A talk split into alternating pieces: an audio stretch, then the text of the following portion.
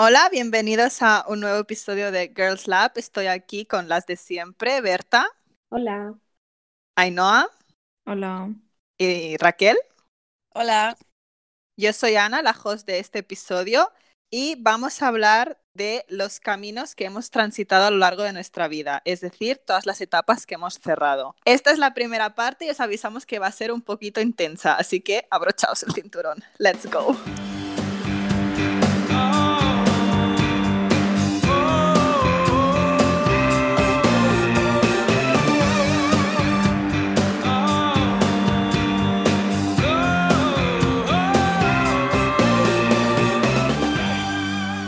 Bueno, chicas, como he dicho, este episodio va sobre las etapas que hemos vivido y que estamos viviendo hoy en día, porque así es la vida, solo puedes vivirla día a día. Y eh, vamos a hablar principalmente de qué hemos aprendido al cerrar etapas y cómo nos hemos enfrentado a los cambios y a las vueltas que da la vida. Y si os estáis preguntando por qué hemos elegido este tema, es porque Raquel y yo estábamos un día hablando por teléfono y tuvimos un breakdown y decidimos pues que qué mejor que tener ese breakdown en público por internet con todos vosotros y todas vosotras. Así que ahora nos hemos reunido las cuatro para darnos cuenta de que estamos viviendo un poco un mes, un desorden, un caos de vida. Así que, puntos suspensivos, vamos a empezar por mi tema favorito. Cuando terminas una etapa y tienes que elegir un camino, ¿cómo te enfrentas a, este miedo, a la parálisis esta que te da cuando tienes que elegir y no sabes cuál es eh, la opción correcta y cuando tienes que enfrentar a ese miedo. Así que, chicas, ¿me podéis contar un poco si queréis? Pues, a ver, yo realmente aún al, al único momento así que recuerdo de, de enfrentarme al cambio, pues fue cuando cambié del instituto, pues eso, cuando tenía que elegir carrera y tal, que, porque a ver, ahora voy a tener que elegir otra cosa después de la carrera, pero aún sigo siendo universitaria. Y realmente yo nunca he tenido claro lo que era, en plan, nunca he tenido claro lo que yo quería hacer de mayor, por así decirlo.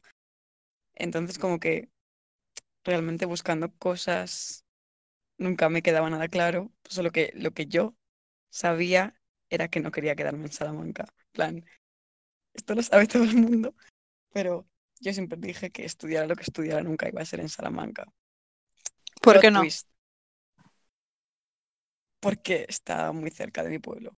en plan, en plan, lo típico de película americana de quiero alejarme de todo y, y empezar de cero y tener una vida súper intensa. bueno. Pues eso quería. Total, pasó ¿Estoy estudiando en Salamanca? Sí. Realmente no es porque, o sea, no estoy estudiando en Salamanca porque así me tocara, sino porque yo quería estudiar en Sevilla, solo que solo eché la solicitud en Sevilla y en Salamanca. Total, que si no entraba en una iba a otra.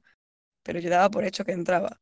Entonces, realmente es un error el es, en plan, haber sido tan sumamente confiada en que me iba. Y aquí estoy. Pero yo no sabía eso. ¿En Yo tampoco. ¿En serio? ¿En serio? ¿En serio? Yo sí. Pero entonces, podrías haber hecho, em, ¿cómo se dice? El Erasmus este de, inter, que es de España. Ya, pero ya, si ya, en plan. ¿La leéis? No, yo no lo sabía. Sí, no, a ver. Yo ya conocía a Raquel estudiando, entonces. Ya, ya, ya. No, por eso, por eso continúo. En plan, no me planteé hacer SICUE, que es en plan Eso. Erasmus. Pero sí que me planteé hacer las prácticas en Madrid.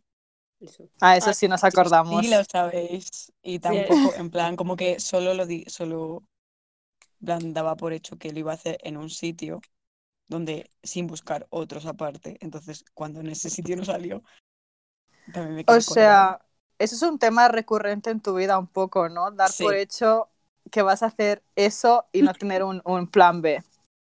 Pobrecita. En plan, estar tan segura de la que, cuando no sale la. En verdad, hay parte de encomiable, ¿no? Eh, en querer eso y ir a por eso y solo a por eso. Que luego las, eh, la vida pues da muchas vueltas y las cosas fallan, pero en verdad hay algo de encomiable en saber lo que quieres o algo de lo que quieres en este caso e ir a por ello y no pensar, no, es que no quiero otra cosa. quiero Ya, en esto". plan, no Mm. pensar que pueda no salir mal, pero es que realmente, o sea, de hecho, el otro día lo dijiste de quién tiene, o sea, que eres una pringada, mira tu mala suerte, es verdad, porque no lo Ay, asumo. pero que, que se van a pensar que soy muy mala, no. Era, Que no, pero era plan, un tema a ver. completamente distinto que lo sepa Lo todo el sé, mundo. lo sé, tía, pero que lo- a ver, que no todo el mundo piense que Ana me odia, en plan, estábamos hablando y fue como de Raquel, date cuenta de que tienes un poquito de mala suerte, sí la tengo, lo tengo que asumir. Me acuerdo que y, y Sí. yo pensando, a ver, razón no le falta. ¿Qué es eso? En plan, no me lo tomé a mal, ¿sabes? Porque tienes razón. Pero porque era una situación graciosa. En plan, en, Ya, en lo ya. referente a los estudios, yo admiro que seas así de positiva, en plan, lo voy a conseguir, porque en verdad eso está muy bien. ¿Veis? Que no, no odio a Raquel, la amo, ¿vale? Pero realmente no me considero positiva, me considero que soy una vaga. Ah, ya, es que hay una línea muy fina entre ser positiva y ser una vaga, que te piensas que vas a probar porque has estudiado o porque has atendido en clase, pero no es suficiente. Ujú. Entonces, como que podríamos verlo, o sea, sí, a ver, de hecho, por ejemplo, en el caso de cuando yo quise hacer las prácticas en Madrid, sí que considero que fui vaga, pero cuando fue en el caso de, porque a ver, yo quería hacer un doble grado en Sevilla, entonces era como de, vale, no tienes las mismas plazas que tienes en un grado normal, hay menos, pero yo aún así asumí que entraba y evidentemente mis notas no han sido nunca para tirar cohetes porque soy una vaga. Entonces no entré y era, en plan, me quedé justo en la nota, total. que sí tengo mala suerte y además tampoco me, no sé qué, optimista, vaga, las dos cosas, sí. Entonces tu error fue dar por hecho que ibas a entrar. ¿Algún otro que quieras compartir? A ver, yo creo que bastantes, pero ahora mismo no se me ocurre cuándo salga el tema. A ver, también, o sea, sí que, por ejemplo, cuatro años después, bueno, no cuatro años después, pero por ejemplo, mi carrera no me gusta, esto lo sabe todo el mundo. Pero esto me he dado cuenta bastante después, así que Pero las prácticas sí que te gustaron. A ver, tuviste tus problemas y tus angustias, pero a mí la sensación general que me daba es que te estaban gustando las prácticas, aunque luego dijeras que no querías trabajar de eso nunca más. Que no, a ver, sí que me gustaron, pero porque interactuar con la gente me gusta mucho. Pero realmente me quiero dedicar al trabajo social, creo que no. Que me gusta ayudar a la gente, sí, mucho. Que me gusta hablar con la gente, que me gusta rodearme de gente, en plan, vería mi vida en un trabajo donde hablara como, como mucho con tres personas o con cuatro, no, pero trabajar de esto, creo que no. Que probablemente lo haga en algún momento, sí. Vale, pero explícanos un poco más por qué no, porque creo que es muy interesante. ¿Cómo sabes que algo no es para ti? A ver, me he dado cuenta, como que yo en segundo me acuerdo que dije, realmente no tenía que haber estudiado esto, pero como que tampoco sabía desarrollarlo. Pero tuve una clase el año pasado, en, ter- o sea, en tercero, que realmente era como para animarnos a investigar, ¿vale? Pero hubo una manera en la que la profesora habló que dijo de un trabajador social como que se había dado cuenta de que él sentía que podía hacer a nivel individual muy pocas cosas y que lo que él quería era trabajar a lo grande, no cambiar la vida de una persona, sino cambiar la vida de muchas a la vez haciendo lo que hacía. Y me acuerdo que la profesora dijo, espero que esto os haya hecho reflexionar. Y mi amiga María, de trabajo social también, se me quedó mirando y dijo, lo que ha conseguido es que Raquel confirme que se ha equivocado de carrera. Y le dije, es verdad. Como que realmente siento que según esta profesión está planteada, no tienes, no, no acabas haciendo lo que yo quiero, que es hacer cosas a lo grande, que realmente me siento muy mal diciéndolo porque probablemente sí pueda si yo me esforzara más de lo que hago. Pero como que yo quiero abarcar más de lo que hago. Y siento que aquí no puedo. Por cómo está la profesión puesta. Entonces es como muy dramático, pero espero que haya quedado un poco claro mi point. Sí, sí, ha quedado bastante claro, la verdad. Ainhoa, tú antes parecías muy interesada en el tema de ser una vaga de Raquel. ¿Nos quieres desarrollar por qué? O sea, pero más bien porque, porque mm, yo me, me baso mucho en eso de para los exámenes siempre me pienso que voy mejor preparada de lo que estoy solo porque no quiero estudiar más. en plan, no sé, por algo hice una carrera para la que hacía falta un 5 porque dije, así no estudio. O sea que así es como elegiste la carrera que ibas a hacer. Ese factor tuvo un poco de importancia, pero básicamente es que, para empezar, yo creo que esa fue una de, como de las grandes decisiones de mi vida porque no sabía lo que quería hacer y era un poco como le pasaba a Raquel, yo no quería estudiar en Pamplona, es que, ¿quién quiere estudiar en Pamplona, por favor? Y claro, yo, yo me acuerdo que por aquel entonces yo estaba en ciencias, pero no me interesaba ninguna carrera de ciencias, yo que, creo que quería estudiar traducción. Pero claro, en Pamplona no, no había traducción. Entonces yo ahí pues mirando en otros sitios, estuve mirando en Madrid, porque yo tenía familia en Madrid, pero, mm, o sea, básicamente salir de mi casa era como un poco imposible porque mi padre no quería que nos fuéramos nadie de la familia de casa. Entonces, ¿cómo me voy a ir de casa si mi padre, que me va a pagar la carrera, no quiere que me vaya? Entonces, como que estuve investigando, estuve investigando y mi hermano me ayudó, pero al final era como no es realista, en plan, no es realista. Entonces yo ya me piqué como hago siempre y dije, pues ya está, tengo que estudiar algo en Pamplona, tengo que encontrar algo que, aunque sea, no me disguste. Entonces dije, hmm, informática porque, primero, piden un 5, entonces no es tan difícil entrar, quiero decir. Y porque de pequeño se me rompían mucho los ordenadores y ya está. O sea, esa fue literal. no quiero pagar a alguien que me lo arregle, lo voy a arreglar yo sola. que, que tenía un trauma que rompí de pequeña como tres ordenadores y estaba harta porque en plan nunca sabía qué hacer. Entonces, a ver, también supongo que ayuda de que me medio gustara la informática porque yo era muy eso de cacharrear con el ordenador, de yo que sé, siempre intentaba arreglarlos, aunque no supiera, ¿sabes? Y porque eras gamer también. Sí, bueno, eso es secundario, ¿vale?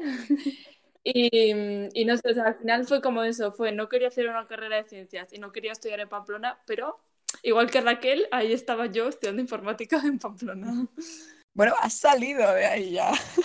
Eh, a ver, tampoco es que me arrepienta, que la informática ahora mismo tiene mucho trabajo, ¿sabes? Menos mal. Entonces no me arrepiento mm, por esa parte, pero sí que es verdad que, o sea, tanto en la carrera como en el instituto de TC, en plan, nunca me he esforzado demasiado. A veces pienso, jolín, podría haberme interesado más por la puta carrera que he estudiado y sabría un poquito más de cosas, pero es que no me interesa tanto, ¿sabes? Entonces realmente la diferencia es de, aunque no te guste, has estudiado algo con salidas. Quiero decir, me metí ahí un poco como la decisión fue un poco estúpida, entre comillas, ¿no? Los motivos, pero que luego una vez allí no me disgustó tanto, o sea, excepto el primer año, porque es muy de matemáticas, física, no sé qué, que yo eso lo odio. Pero el resto, en plan, programar me gusta, ¿vale? No es que yo sea una friki, pero... pero lo eres. Pero sí, pero me gusta. Entonces, mm, quieras que no, pues eso por lo menos está bien, que tampoco he estudiado algo en lo que me estuviese amargando todos los días de mi existencia. Yo creo que la sensación de que el primer año de carrera no le gusta a nadie es, es, una sensación general, ¿no? A mí me gustaba, es lo que iba a decir, digo, a mí me gustaba. A mí mi sensación es segundo. A mí segundo de informática me encantó, o sea, es mi año favorito. de informática. Ah, yo, a ver, académicamente, primero me gustó muchísimo, solo que eh, anímicamente ha sido mi peor año de universidad. Entonces yo lo pienso y digo, realmente podías haber olido las señales, estabas bien en la uni, pero físicamente mal, en plan, ahí no. Y luego los años que me he dado cuenta de que realmente lo odiaba. No que lo odiara, pero que decía, esto no es para ti. Estaba súper bien mentalmente, súper bien entre comillas, pero... Yo para mí, primero fue eso de no estoy haciendo nada de lo que creía que iba a hacer y fue un shock cultural entrar en la uni y descubrir que no era tan lista como creía que era. Pero el año duro, duro, duro de verdad fue tercero. Yo me acuerdo que tercero eh, me es algo que me, eh, Yasmina, que mencionamos en el, en el episodio anterior, pero Yasmina y yo llegábamos a casa cada día y llorábamos cada día de lo amargadas que estábamos en tercero. O sea, imagínate, fue brutal. Bueno, ¿quieres hablar de alguna otra etapa? Pues, o sea, antes he, mencionado, ¿no? Lo de que escoger la carrera fue una de las decisiones así como grandes de mi vida. Me imagino que normalmente lo es para todo el mundo, excepto para el que lo tenga súper claro desde pequeño. Pero mm, otra fue también eh, cuando terminas la carrera, ¿no? ¿Qué, ¿Qué vas a hacer con tu vida? ¿Dónde vas a trabajar? ¿Si vas a estudiar un máster o qué vas a hacer? Y mm, como dividieron la carrera para hacerlo de los cuatro años, o sea, lo que todo el mundo te dice siempre que estudias informática es, no, es que con los cuatro años no es suficiente y luego tienes que estudiar un máster. Y luego hay otra facción que está, están como divididos, hay otra facción que te dice, no, eso es una tontería. Y tú estás en plan, ¿qué coño hago? Entonces yo me acuerdo que siempre decía en plan, sí, luego tendré que estudiar un máster, no sé qué, porque es lo que te pide todo el mundo, es que en la carrera no se ve lo suficiente, bla, bla, bla. Bueno, yo terminé la carrera y dije, mira, yo ya he visto demasiadas cosas y estoy harta, porque ese es, bueno, aparte es un problema de la informática, es que hay tantas cosas que no te da tiempo a verlas en profundidad, entonces ves un poquito de cada una.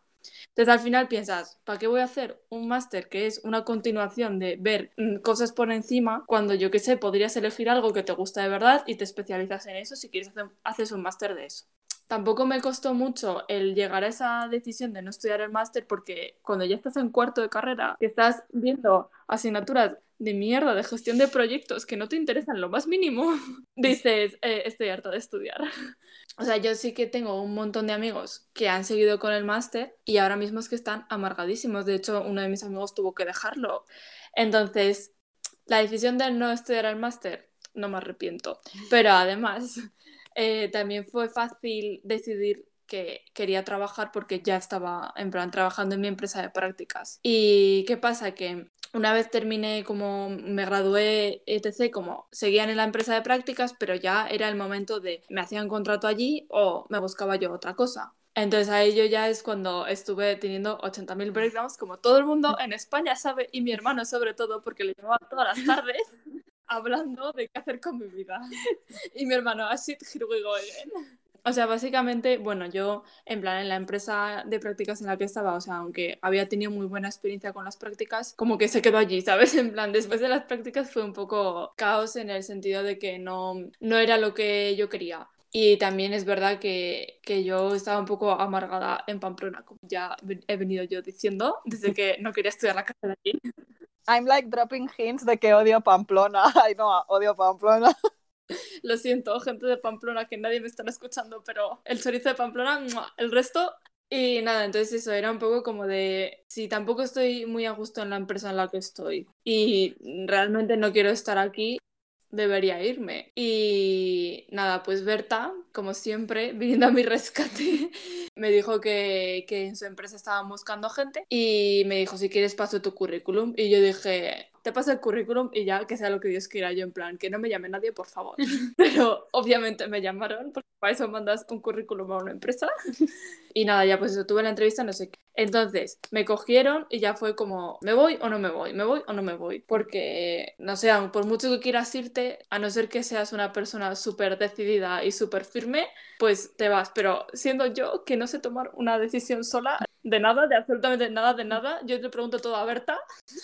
Yo me acuerdo la desesperación que sentía yo ante tu situación, Ainhoa, que te decía cada día, te puedes hacer la maleta e irte, por favor. Es que yo lo pensaba en plan, cada vez que decía, jolín, es que no sé, que me quiero ir, pero no sé qué tal. era como de, Ainhoa, vete, ya, corre, vete.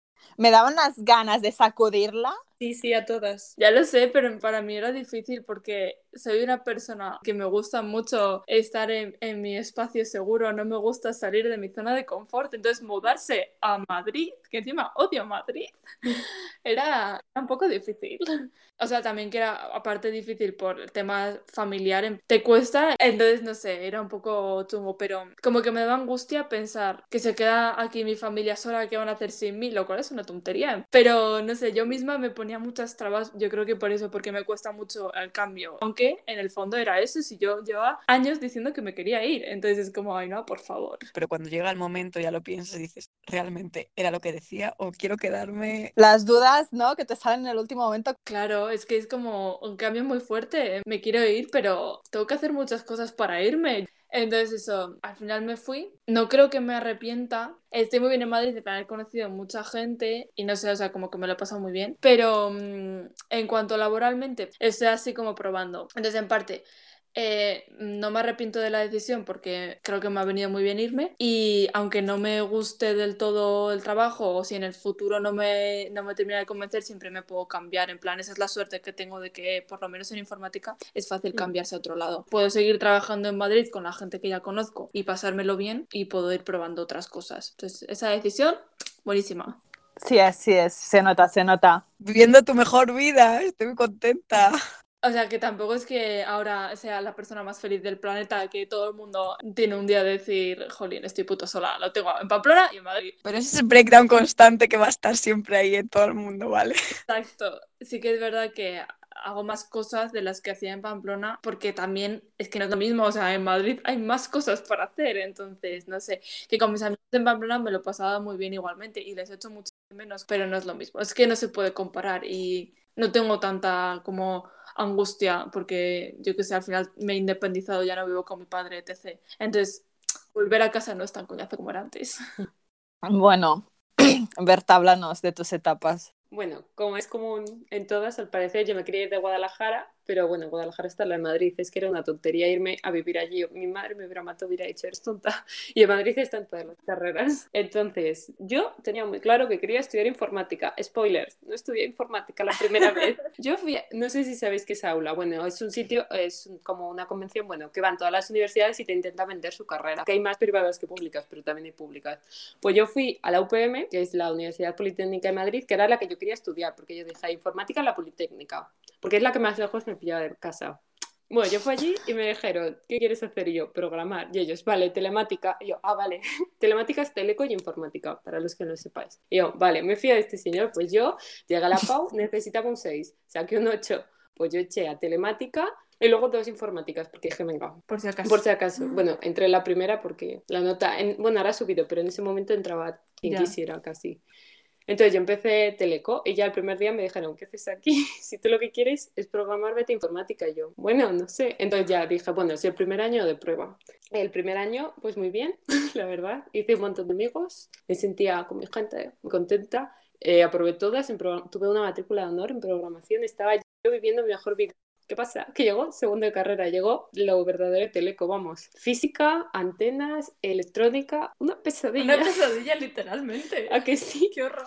Y qué más, no sé, era todo horrible. O sea, en el primer cuatrimestre me quedaron 4 de 5. Bueno, cada día venía llorando. Yo no puedo más de esta carrera. Bueno, yo ya pensé en cambiarme, claro, porque dije, esto es insostenible. Mm. Pero yo pensaba que iba a decepcionar a mi madre, no sé por qué. Pero bueno, ya un día se lo conté a mi madre llorando y ella, pues cámbiate. Ya, es que entiendo como la angustia de, ya he escogido esto, ahora Tengo que cambiar seguir. tu decisión es como, no, qué angustia, ¿sabes? Claro. Pero bueno, o sea, que me cambié de carrera y luego, a ver, luego llegué a informática.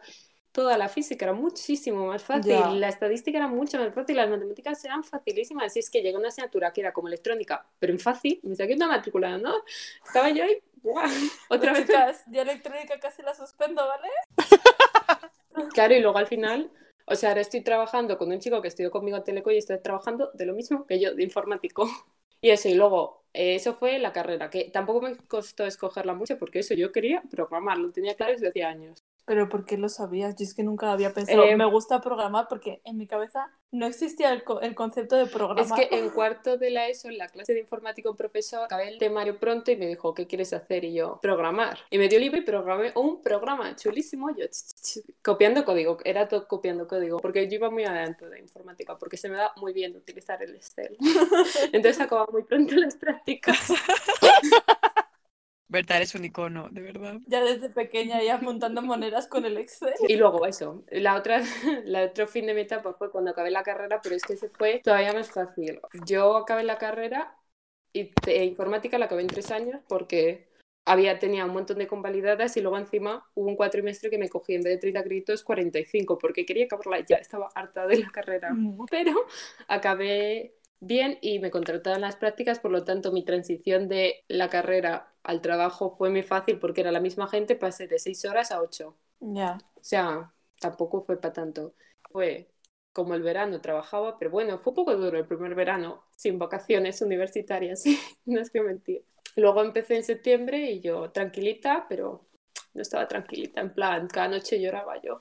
Así va a ser el resto de mi vida trabajando Ya. ocho horas. Es que encima, claro, me pillaba lejísimo, pues es que me levanté a las 5 y llegaba a mi casa a las 7 y pico de la tarde, era como muy brutal yo. Nunca voy a tener tiempo libre, odio esto, no sé qué, merece la pena. Y mi madre, que es porque vives muy lejos. Claro, ahora vivo cerca, a 10 minutos andando y digo, madre mía, y que ya me he acostumbrado, o sea, tampoco noté tanta diferencia al empezar a trabajar porque como ya habías empezado las prácticas en, las- Claro. en la uni, como que ya has visto alguna empresa, ya sabes un poco lo que es. Pero cuando empecé las prácticas, yo me acuerdo también todas las noches llorando porque no quería ir al día siguiente. Para mí era como súper duro relacionarme con la gente. Y además, como que, como eres una pringada, tampoco te pone mucho trabajo. Entonces, cuando tenías que pasarte un día entero sin hacer nada, sea, creo que nunca lo pasé tan mal. Es que te sentías inútil, como que sobrabas. Es que, guau, guau, guau. A mí me daba mucho miedo las prácticas del máster cuando no tenía nada que hacer y les pedía cosas para hacer y era como que tampoco tenían ellos mucho que darme, entonces era como me van a poner mala nota porque yo estoy pidiendo que me den cosas, pero no me dan cosas, entonces no puedo demostrar que soy proactiva y que tengo lo que hay que tener. Me van a poner mala nota por eso y en efecto me pusieron un 6 en las prácticas de biblioteca que ya me jodería porque no tienes que hacer nada y me pusieron un 6 y yo chicos, si solo tenía que sellar los putos libros en la página 19, en la 75, en la 175 y por eso y lo hice perfecto y me pusieron un 6 y yo seguro que es porque no tenía nada que hacer.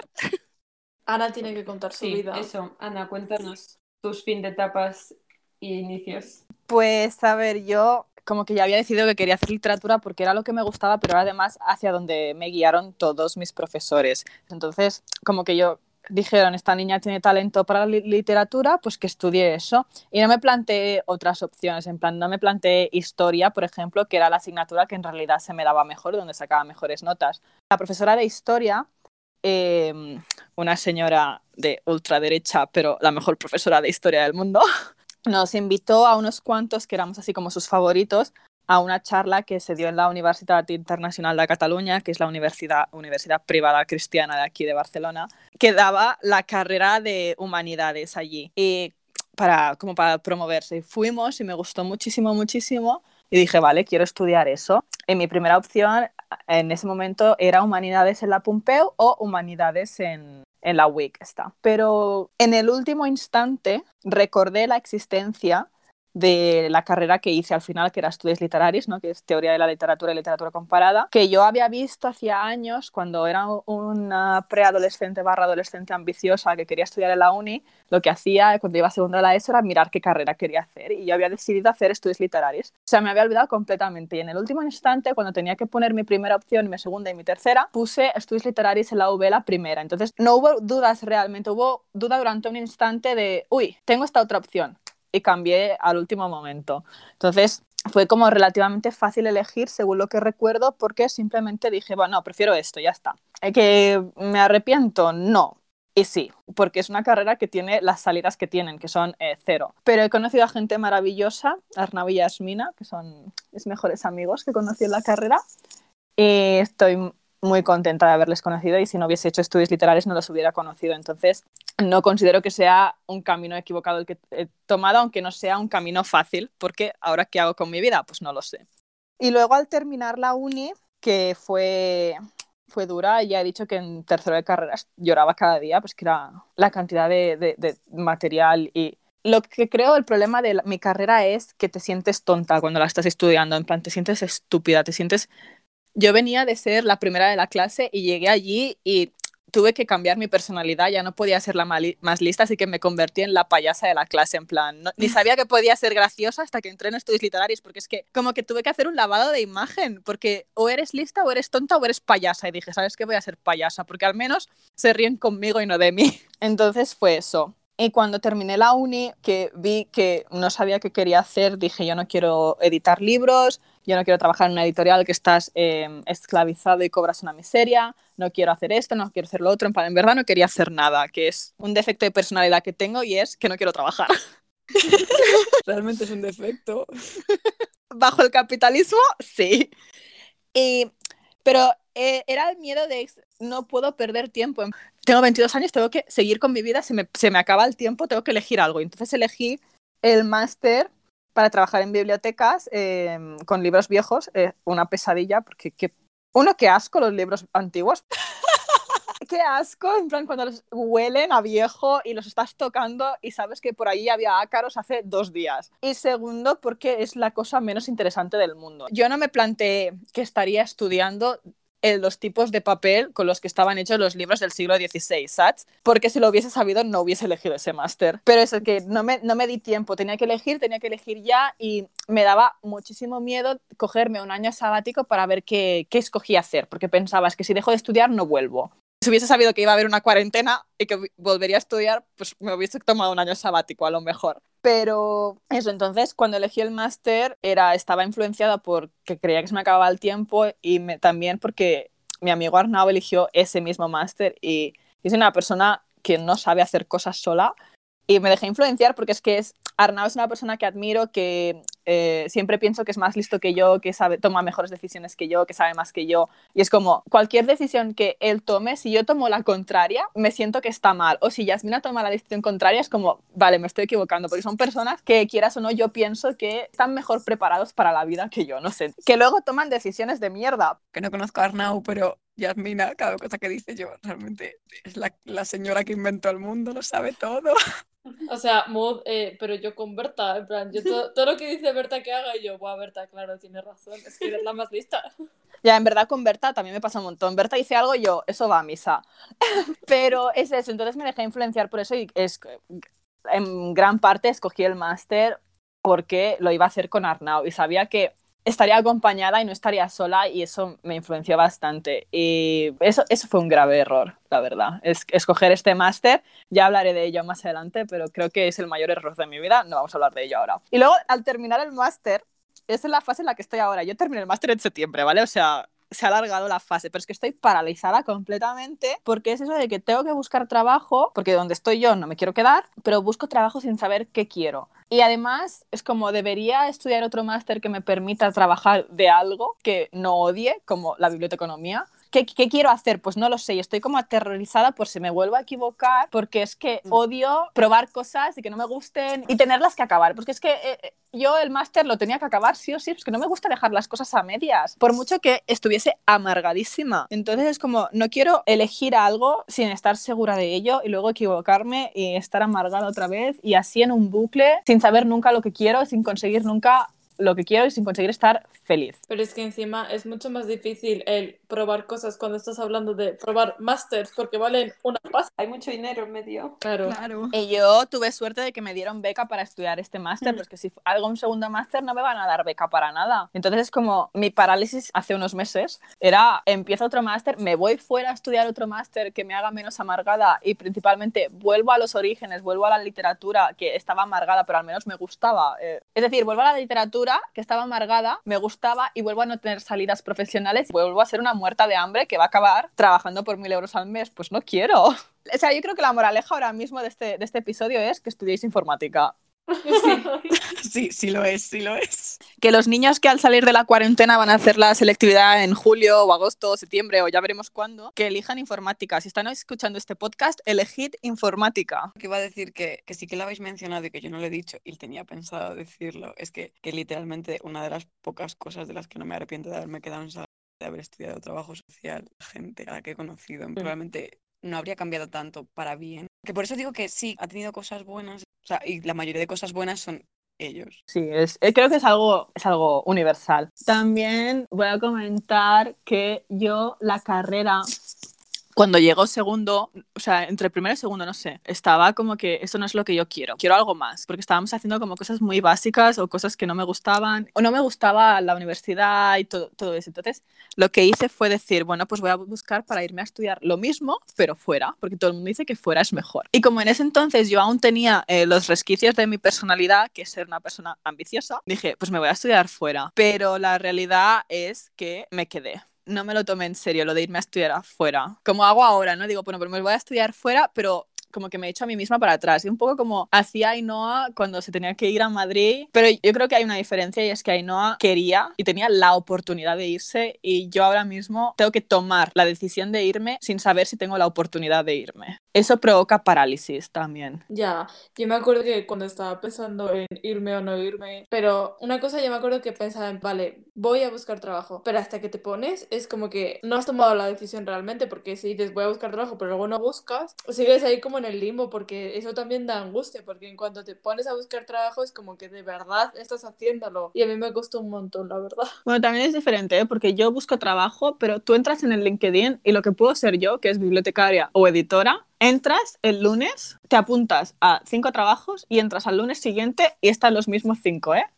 Sí, pero me refiero que si tú, tom- si tú dices que te quieres ir fuera, hasta que tomas la decisión de irte fuera, es que tienes que buscar a dónde te quieres ir, cómo te vas a ir, tienes que pensar las cosas, que, que puede que lo hagas como igual, yo que sé, te pones a mirar cursos en otra universidad o lo que sea, pero realmente no lo estás haciendo de verdad hasta que no te pones en serio a buscar. Y ese es el problema, si no te pones en serio a buscar es porque no lo piensas hacer y ya está. Y a la hora de elegir o de buscar o lo, o lo que sea, lo único que podemos hacer es como tirarnos a la piscina tantas veces como haga falta y eso es aterrador, terrorífico para mí. Yo lo pienso, me tengo que equivocar mil veces y rezar para que a la mil y una acierte. Es que es horrible tener que equivocarte mil veces y tener que pasar por ello mil veces por la posibilidad de que a la mil una se encenderán las luces, los astros se van a alinear y vas a conseguir lo que quieres. Es algo que a mí, por ejemplo, me está costando mucho. Y que además de ser eso terrorífico, es que es agotador, porque quieras que no, como que das todo Mm. de ti en el primer intento y dices, ¿y por qué no lo he conseguido? ¿Porque no me gusta de verdad o porque no valgo para ello? Y como que te empiezas a rayar. Y es como de, vale, eso la primera vez, pues sí que puedes remontar y seguir a la siguiente, pero es que pensar que eso haya pasado no sé cuántas veces y tú sigas sin encontrar algo que te llene tantísimo, que sí, que puede ser, o sea, en plan, vas a pensar que eres exigente, vas a pensar que eres inútil, vas a pensar un montón de cosas y al final algo aparecerá, pero te vas a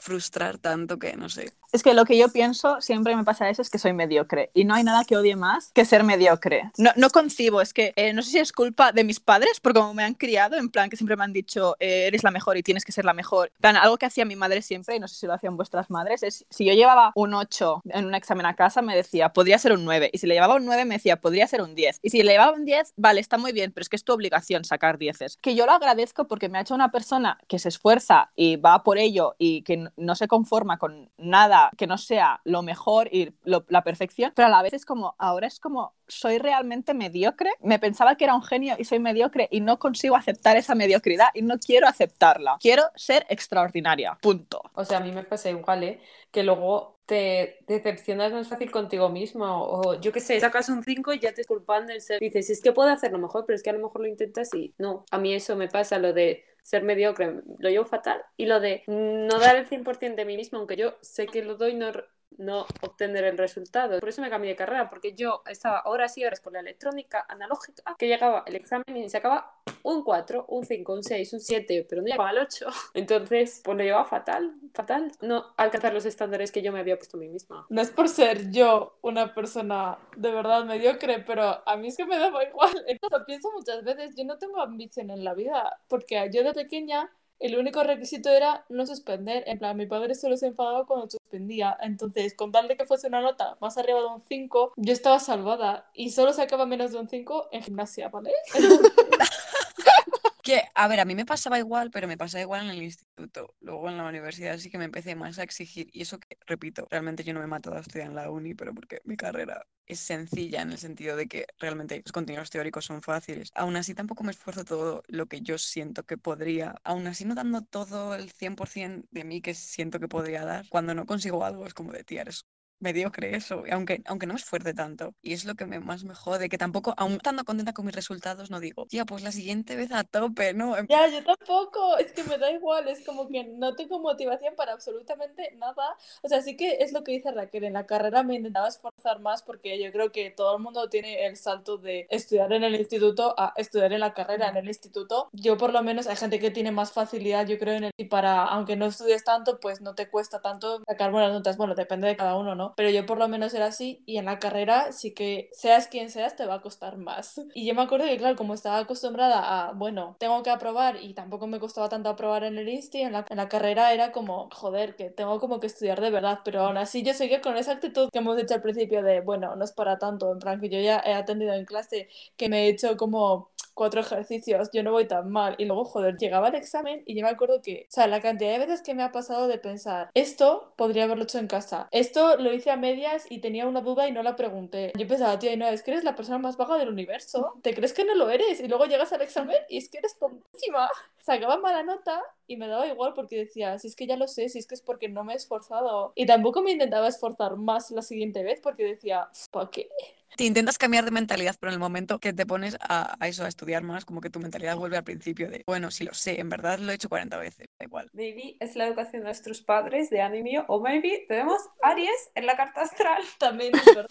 Puede ser, pero es que yo creo, en plan, yo lo pienso mucho. No sé por qué me acordé de eso, de mi madre diciéndome, eh, podría ser un 10. Y yo, vale, pero es que tengo un 9, es la mejor nota de la clase. Y ella, vale, pero es que me da igual, podría ser un 10. Mi madre me- se arrepiente mucho eh, de haberlo hecho. Y cuando se lo digo, yo se lo digo dándole las gracias, porque gracias a eso siempre he considerado que mi deber y mi responsabilidad era sacar las mejores notas y ser la mejor. Punto. Y creo que forma parte de mi personalidad y no puedo renunciar a ello ahora mismo. Pero mi madre se arrepiente mucho porque le hubiese gustado ser más, más chill, más eh, muy bien, más animar y menos exigir. Pero yo funciono con exigencias, la verdad. Pues yo llegaba con mi 8 y le decía, tengo un 8 y mi madre, ¿pero cuánto tiene X? Y yo, pues un 9. Y ella, es que podrías más, pero luego cuando yo tenía más que X, me decía, esto no es una competición, ¿eh?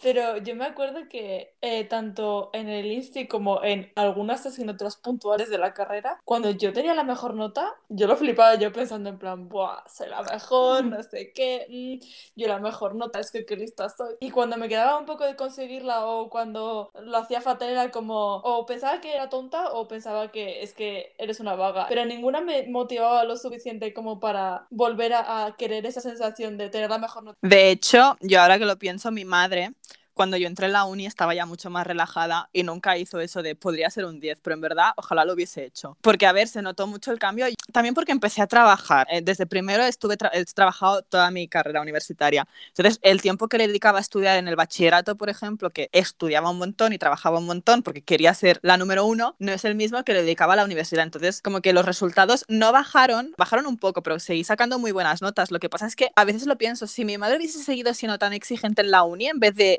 animarme y apoyarme tan, de forma tan amorosa, si hubiese sido más, podría ser un 10, yo habría rendido mejor, nunca lo sabremos, pero es bueno reflexionarlo, porque no quiero que mi madre, por ejemplo, se sienta mal de haber hecho eso cuando en verdad yo nunca me sentí mal realmente de que me lo dijera. A mí no me afectó realmente, me afectó más bien positivamente porque era como, pues tiene razón, podría ser un 10. Y al siguiente iba y sacaba un 10. Cuando sacaba un 5, me acuerdo que saqué un 5 5,75 en sociales, primero la ESO. Eh, dije, eso no va a funcionar. Y al siguiente saqué un 9,75. Dije, en mi vida voy a sacar otra vez un 5 en sociales. Ya, pero hay gente que le motiva hay gente que le acaba hundiendo, o sea, Depende de la personalidad. Puedo, en plan, puedo entender la parte de la que tu madre diga, vale, pues realmente si lo reflexiono y ahora di- diría, sería más chill, porque, o sea, yo entiendo su parte, pero eso que hay, a ti te vendría bien, pero yo creo que hay gente que machaca tanto que acaba rindiendo mucho menos.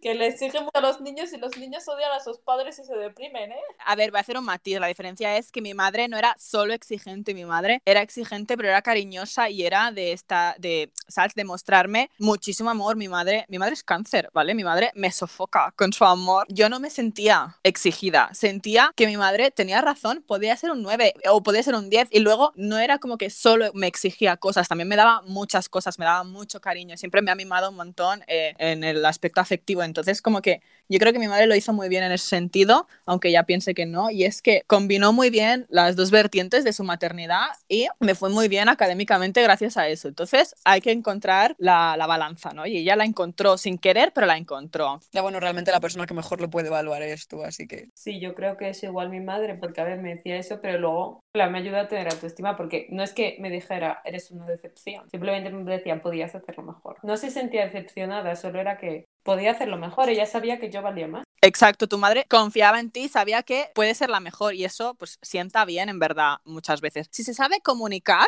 Claro, sí. El problema es lo que dice, ¿no? La gente de las series, que sus padres le llegan y dice, este no eres mi hijo, mi hijo sacaría un 10, no sé qué. Pero chicas, qué fuerte, ¿creéis que no tengo ambición en la vida porque de pequeña daba igual las notas que sacara? Nadie me, me daba ninguna recompensa por Pues sacar buenas notas, esto es brutal.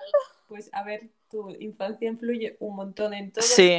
Hasta en cómo amas y en cómo... Si tus padres no te han inculcado, a ver, que lo puedes conseguir tú sola, si resulta que por química del cerebro tu personalidad sale así, pero si tus padres desde pequeña no te inculcan que te tienes que esforzar, que tienes que querer las cosas con pasión, que tienes que ir a por lo que quieres y que la ambición forma parte de ti, eh, es muy difícil que tú a, a lo a medida que creces eh, tengas esa ambición o tengas ese tipo de personalidad que quiere y quiere y quiere más y quiere más. Pues qué fuerte, porque no tengo ni ambición ni motivación para nada. Esto es un poco brutal. Ya, que yo también lo estaba pensando, en plan, estoy aquí ah, escuchándose hablar diciendo, me mato. Claro, diciendo en plan, jo, pues ojalá fuese yo, Ana, que dice en plan, quiero ser la mejor y quiero más y quiero más, pero es que realmente me da igual, soy súper conformista y nada me motiva como para decir, voy a esforzarme más. O hay muy pocas cosas que me motivan. Luego, otro problema es que soy sagitario y la mitad de las cosas las abandono, entonces da igual. No, pero también hay que aprender a ser conformista y yo no sé ser conformista y por eso lo estoy pasando tan mal ahora porque es que no, no sé conformarme con eh, la realidad en plan... Si, no sé si habéis leído El joven Werther de Goethe, cuando, en plan, el problema de- del protagonista es que no sabe aceptar la realidad, no sabe aceptar el mundo en el que vive y por eso se... Voy a hacer un spoiler, ¿vale? Pero, en plan, es un libro muy antiguo. Eh, se suicida al final porque es lo que hacían... Los románticos tenían ese- esa inhabilidad o no, no, no querían aceptar... ¿Cómo lo digo? O sea, chocaban. Lo que ellos querían y lo que el mundo les daba chocaban. Y como eran, no conseguían aceptarlo, eh, la única salida es la muerte. Explicado de forma muy sencilla. Y eso es muy duro cuando tú quieres algo y el mundo y el mundo no es así y no puedes acceder a ello y tienes que aceptarlo. Entonces es como hay una escisión en tu en tu ser cuando eso se produce y tienes dos caminos, o lo aceptas o no lo aceptas. Entonces los románticos no lo aceptaban y a mí pues me gustaría no tirarme de un puente como hacían ellos y aceptarlo más o menos. Es algo muy relacionado con el ego y yo tengo el ego muy, muy grande y no puedo, en plan, no puedo aceptar que todo lo que yo quiero y que creo que me merezco y que mm, necesito, no voy a tenerlo todo y lo paso mal. Y hay que aprender a ser conformista, en plan, es siempre lo mismo, hay que tener un equilibrio y yo soy de extremos y ahí no, en plan, tú pues estás en un extremo y yo en otro y tenemos que como ir hacia el medio las dos. Bueno, hasta aquí el episodio de hoy. Muchas gracias por escucharnos. Podéis seguirnos en las redes, que somos arroba Girls Lab Podcast, todo junto y en minúsculas. Y nos vemos en la siguiente parte. Os estaremos esperando. Chao. Adiós. Adiós.